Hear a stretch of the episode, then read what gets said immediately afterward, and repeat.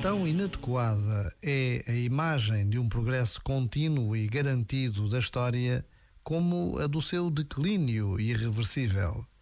Da verificação de sentido na história humana não resulta a evidência de um sentido universal.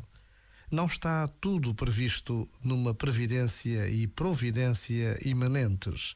No entanto, os cristãos sustentam no seio de todas as obscuridades e contradições, um misterioso horizonte transcendente. Já agora, vale a pena pensar nisto. Este momento está disponível em podcast no site e na app.